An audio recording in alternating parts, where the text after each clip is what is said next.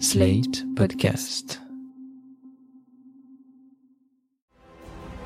Don't be rude. You are fake news. and we had the most beautiful piece of chocolate cake that you've ever seen. Does that make sense?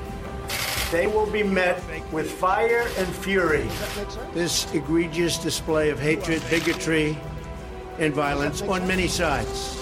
On many sides. We will have no choice but to totally destroy North Korea. It's got to be in tip top shape. He is a sick puppy. You are fake news.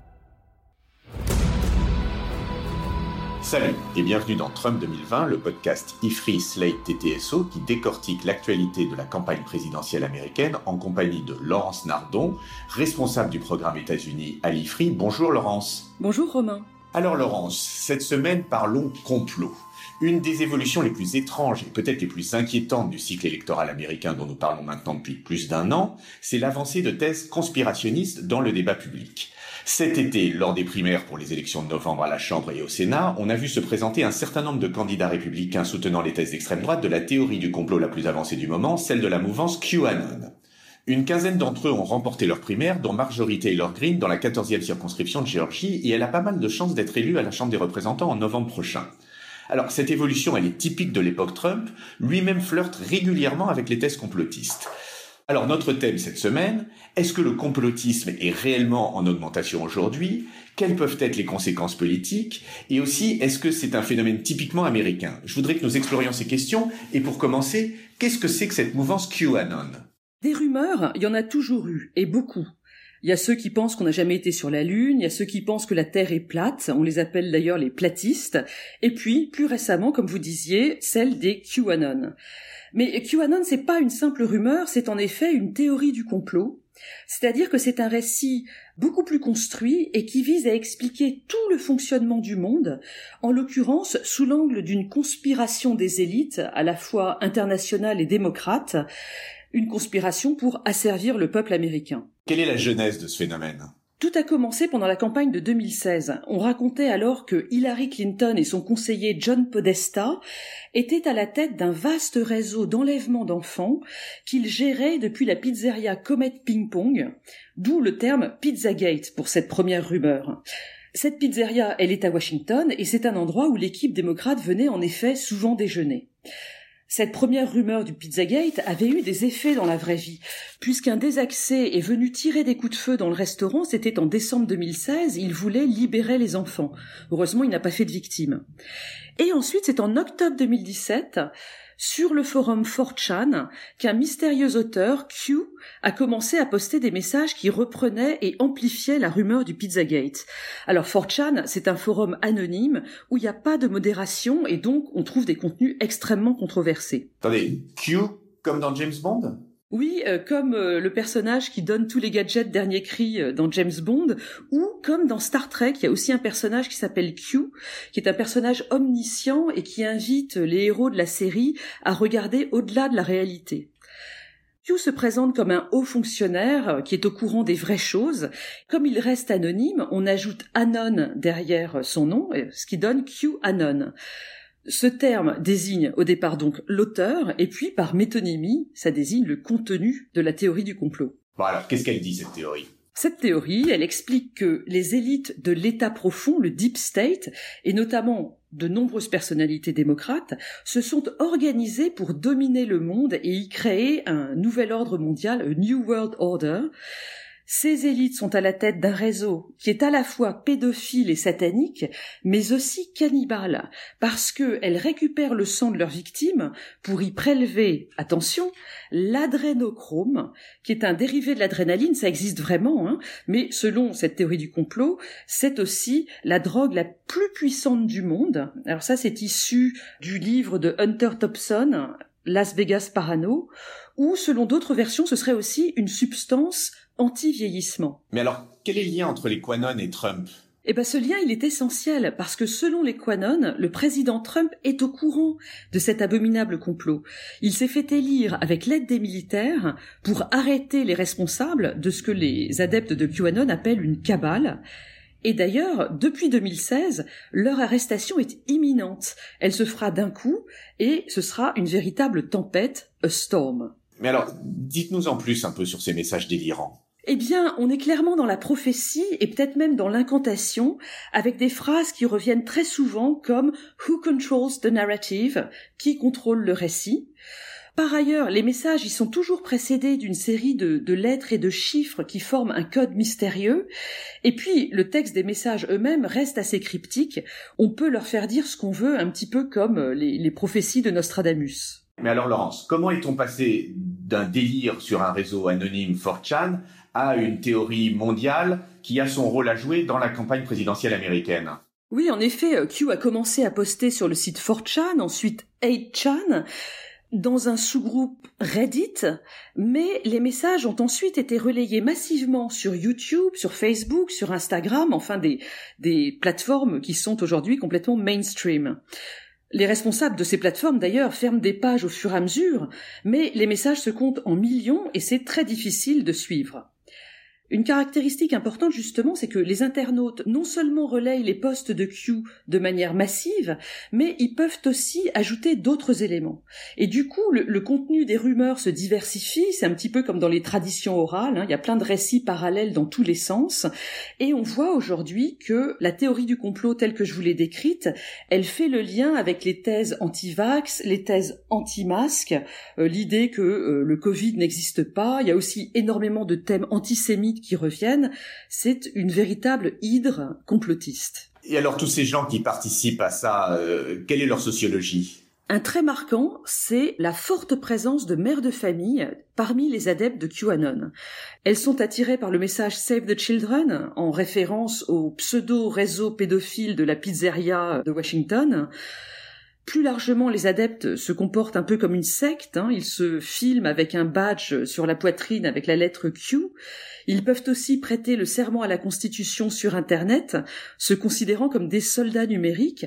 Et d'ailleurs, vous pouvez aller voir sur YouTube les nombreux adeptes de QAnon qui récitent le serment à la Constitution. Tout cela n'est pas sans inquiéter le FBI, qui a d'ailleurs déclaré que QAnon était un risque terroriste sérieux.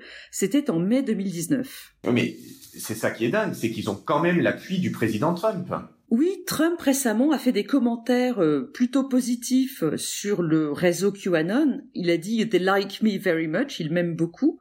Et même le vice-président Pence a posé avec une équipe de forces spéciales dont un membre portait le signe Q avec la phrase Who controls the narrative? dont je vous parlais tout à l'heure sur la poitrine. Cette photo a été retirée assez rapidement par les équipes de com du vice-président. Et puis enfin, on voit que certains donateurs républicains financent les candidats pro-QAnon dont on parlait tout à l'heure dans votre introduction.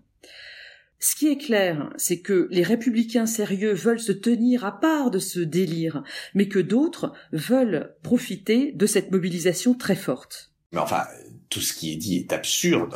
Pourquoi ça marche, les théories du complot? Ah, alors là, on rentre dans euh, la réflexion euh, philosophique et politique sur les théories du complot. Une première raison, c'est que ça marche parce qu'on ne peut pas les réfuter.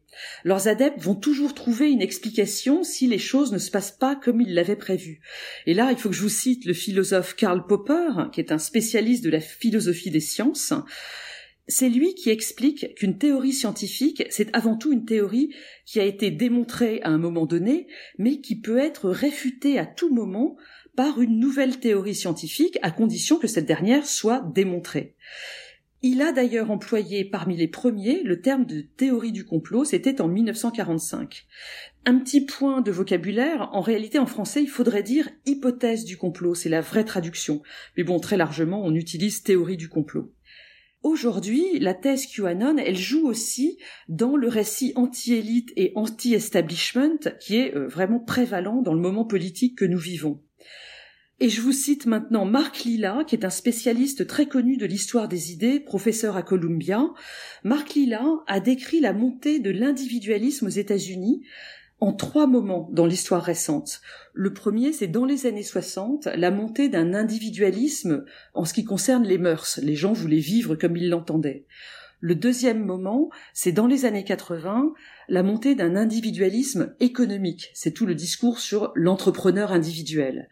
Et puis, depuis les années 2000, avec l'arrivée d'Internet, on voit s'installer aux États-Unis et ailleurs un individualisme intellectuel en quelque sorte, c'est-à-dire que les gens refusent l'autorité des scientifiques, l'autorité des grands journalistes, etc., pour vouloir dire ce qu'ils veulent scientifiquement entre guillemets sur les réseaux sociaux. Et on voit bien que la théorie du complot, elle profite de cet individualisme face aux élites intellectuelles. C'est donc un phénomène récent. Intuitivement, on a l'impression que c'est un phénomène récent et qui profite d'Internet.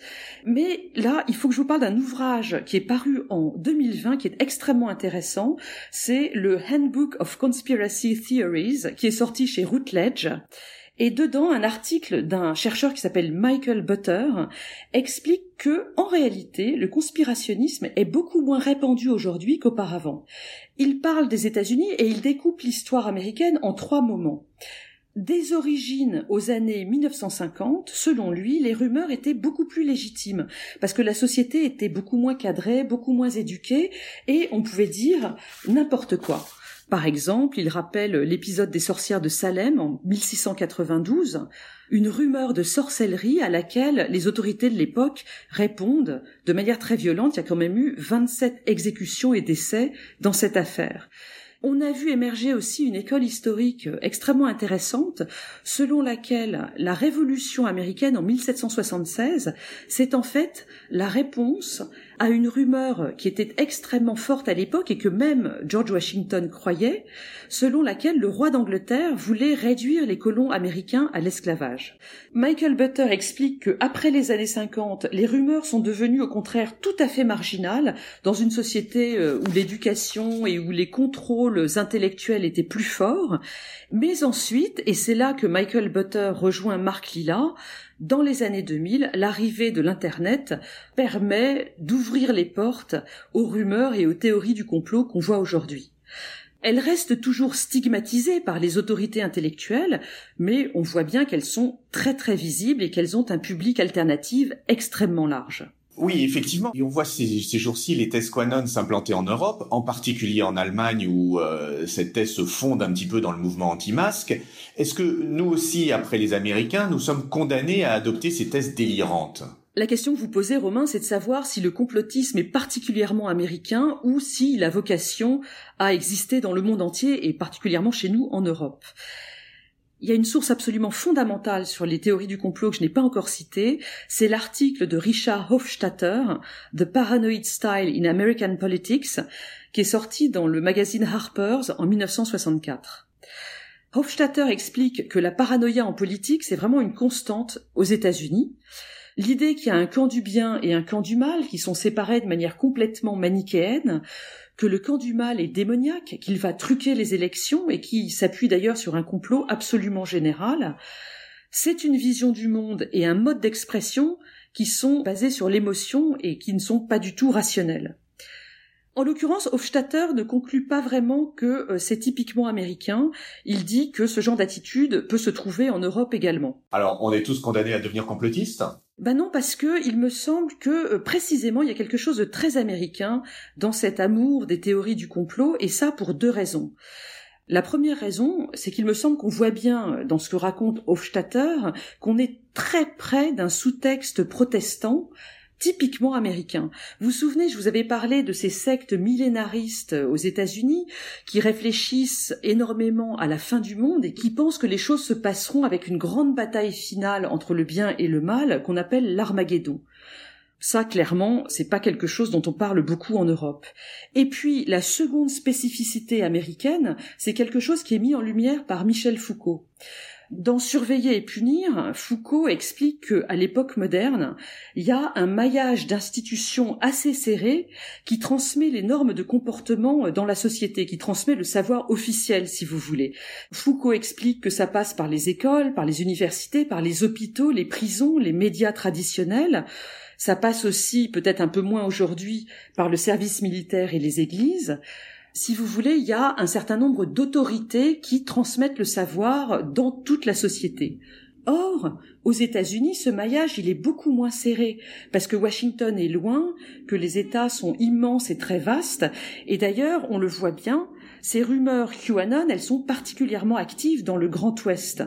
Si on fait une recherche sur Google Trends, on voit que euh, cette dernière année, les recherches sur QAnon, elles sont plus actives dans les quatre États du Grand Ouest américain, le Wyoming, l'Oregon, l'Idaho et le Montana.